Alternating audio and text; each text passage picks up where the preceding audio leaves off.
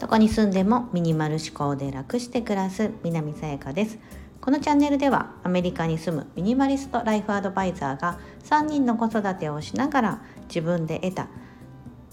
学びや気づきをお伝えしています。すいませんちょっと噛んじゃいました。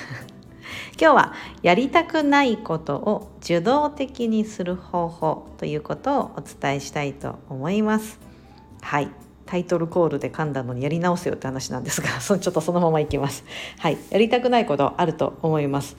あの能動的と受動的って聞いたことありますか？能動的というのはよしやろうとして自分から動き出す行動のことをまあ能動的にやるとか言うと思うんですね。脳は能力の脳です。動は動く、うん、っていうふうに自分の能力によって動かす能動的。まあ結構これが大変ですよね、うん、やる気がないとできなかったりすると思うんですがその逆で受動的というのは「受」というのはその受けるっていう字です。うん、なんか受け付けるとかいう字ですかね受ける受け付けるの受けるっていう字に動は一緒です動くで能動的あすみません受動的と読みます。うん能動的の反対で、まあ、自動的にそれをこう受け取るみたいな感じって言ったらいいんですかね。うん、なのでやりたくないことがあった時にですね能動的ではなく受動的にできたらいいですよね。うん、だってほらやりたくないんだけどなんかそのそういうふうにこうこう葉っぱかけられるじゃないですけどそうすることによってできるようになるのでやりたくないけどやらなきゃいけないことってまあ生活していく上で5万とあると思うんですよ。うん、だからそれに対してその能動的にこう自分の能力をに頼るのではなくってですねこう他からその受動的に何かをこうやってもらうみたいな。うんそうすることでできるようになると、うん、じゃあどんなことかといってちょっと例に挙げると4つぐらいあるかなと思って私がまあ実際にやってることでもあったりするので4つぐらいちょっと例を挙げますね。うん、1つ目がその読書ですね、うん。まあ、読書ってすごいいいんだよとか。で読みたい本とかね。やっぱそういういろんな知見だったりとかそういうふうに研究されてる方が書いてたりとか、まあ、その生活していく上でその生活のヒントとなったり仕事のヒントとなるものって結構読書から得れることってたくさんあると思うんですけどでも読みたくても読めない、うん、ということが多々ある場合にあの私が私もそうだったんですよ、うん、本は好きですし読みたい読め読みたいけど読めないというか。うんというのがずっとジレンマだったんですがそのオーディブルもう散々言ってるんですけどオーディブルっていうその耳読書みたいなものをやることによって受動的にその本を読めるようになったこれが一つ大きなことだったりします。でもう一つあ全部で4つ言いますねもう一つはスマホをダラダラ見たくない。それやりたくないと思ってるんだけどついつい見ちゃったりとか気づけば時間がすごい経ってたとかいうことがあった時にそのスマホの中にそのアプリの使用制限の時間を設定できたりとかそもそものそのスマホを使えるスマホ全体を使える時間を制限するとかいう機能が実はあるのでそういうところを設定しておくことによってその時間になったらもう自動的にオフされちゃうとか何かお知らせが来るとか、うん、そういうふうなことでそのスマホをダラダラしてしま見てしまうっていう時間をこう教えてもらったりとか強制的にカットされる、うん、っていうことが2つ目です。で3つ目がこれは私今実は壊れちゃってないんですけどお掃除ロボットですね、うん、掃除機かけるの。もまあ毎日家生活してるとですね1日こう掃除機かけたとしても次の日にはまたかけなきゃいけない状態になると思うんですけど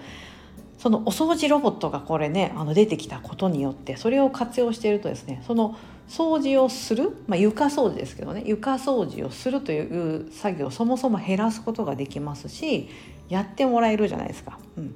で掃除ねもう毎日のことって結構面倒くさいのでたまにやるなら面白いと思うんですけどそういう毎日のそのやりたくないなと思ってることをもう任せてしまう。うんそういうふうにしてこれでもあの買っとかなきゃね用意しとかなきゃいけないことですのであれですけどそれお掃除ロボットも一つのこう能動的から受動的に変えてくれた一つの大きな革命じゃないかなと思ってます。最後の4つ目が買い出しリストを共有しておくなんですけど私ね結構その買い物その、まあ、主婦である限りですね1週間のその食事食材ですよね。うん、必ずこう消費するもので食べてなくなってしまうので買いに行かなきゃいけないじゃないですか。うん、だからもちろんまあデリバリーとかいう手もありますけどもあの毎回ねデリバリーするとちょっと配送料高くなるなとかであれば我が家も1週間のうち必ず1日または2日まあ2日ぐらいで行かないといけないかな最近は。は買い出しに出かけないとですねやっぱり1週間食べていくのがですね、うん、あの大変なのでお昼もお弁当とか持ってってるので。その消費がね最近エンゲル係数がやっぱ上がっておりますお兄ちゃんとかめっちゃ食べるようになったんで その買い出しに行かなきゃいけないと思った時に買い出しにはリストを作ってますなんか無駄買いとかあの買い忘れとか防止するためにでそれを前は1回ずつあのもし例えば私じゃなく夫が言ってくれるってなった場合毎回ですねこう LINE とかでバーって打ち込んで送ってたんですけど毎回打ち込むの面倒くさいなと思ってあこれをなんか共有のツールとしてなんかできないかなと思ってあの iPhone を使ってますがその iPhone の中に入ってるノート機能の、えーとノート機能の中をさらにチェックリスト化していてこう毎回必ずそのお店に行くと買うだ買うものっていうのをバーッと全部一旦リストアップしてでその時に買うものがあったそこのあのチェックができるんですねこうポンポンってこうチェックマークがつけれてまたそれをまた買ったら外せるようになるんですけどそのチェックマークをポポポッとつけてそのノート自体をこうリアルタイムで、うん、あのオンライン化でこう共有することができるってことを最近知ってあこれで夫とこうノートをお互い共有していくと。よくありますよね。あの Google カレンダーとかだったっけな？あのスケジュールをその家族で共有していることによって何かその子どもの習い事とか、ね、あの週末のなんかイベントとかをあらかじめこうなんか別に話さなくてもそこの中でスケジュールを共有してで今週の週末何するんだっけ？みたいなことが、ね、あのいちいちそういう会話をしなくていいとか。そういうふうな感じでこう使ってらっしゃる方とかよく聞くんですけどこのスケジュールスケジュール自体共有してませんがリストですね。私としてはリスト買い出しリストを最近夫と共有するようにしてこれもまた一つあの能動的にこうわざわざ送らなきゃいけないということから自動的にうん、で下手したらこうリスト化しておけば夫が隙間時間だったりとか分かんないです。帰りの仕事の帰りとかにパッて帰ってきてくれる。うん、あこれ今週買うんだなっていうふうに私がチェックつけとかがですね、うん、いうふうにしてあこれめちゃめちゃいいなと、うん、いうふうに最近思ってましてこういうふうになんかこうやりたくないなと思った時にですねなんかそれをですねうまいことをこうあのなんかこう受け身な形でやれる方法ないかな。さっきの読書とかもそうですよね。目で自分の目でこう文字を追うのが大変であれば耳で読んでもらって耳で聞くだけみたいな、うん、めっちゃ楽じゃないですか。子供とかまだ小さい時って、まあ、まず字が読めないから親が読むじゃないですか、うん、あれみたいな感覚です、うん、もちろん字読めます。大人なんで字読めますけどその時間が取れないから読んでいただけますか？みたいな感じで読んでもらうことによってその内容を把握すると。これめちゃめちゃ画期的ですよね。で掃除したくない面倒くさい。でもかといってこうお掃除その家政婦さんみたいなのを雇うのは現実的じゃないってなったらお掃除ロボットを導入しろ。これはドラム式洗濯機もそうですよね。洗濯物を干すのが嫌だと。なった時に洗濯物を干してくれるというか、まあ、乾燥してくれるドラム式洗濯機を導入しておけばやらなくて済む。これも一つの受動的なないあのことにつながってると思うんですよね。でスマホ見たくない。ね、もうあスマホは必須だけどだらだら見たくないってなったらそういったそもそものあるシステムとしてそのオフする機能だったりとか制限する機能を使ってみる。で私はあのスケジュールの共有はしてないですが買い出しリストの共有みたいなのをして私は買い物に行くのはちょっと毎週毎週面倒くさいなと思うので買い出しリストをそうやって共有していくことであの買ってきてもらうことができると。うんそれをリアルタイムで確認してまたチェックを外してとか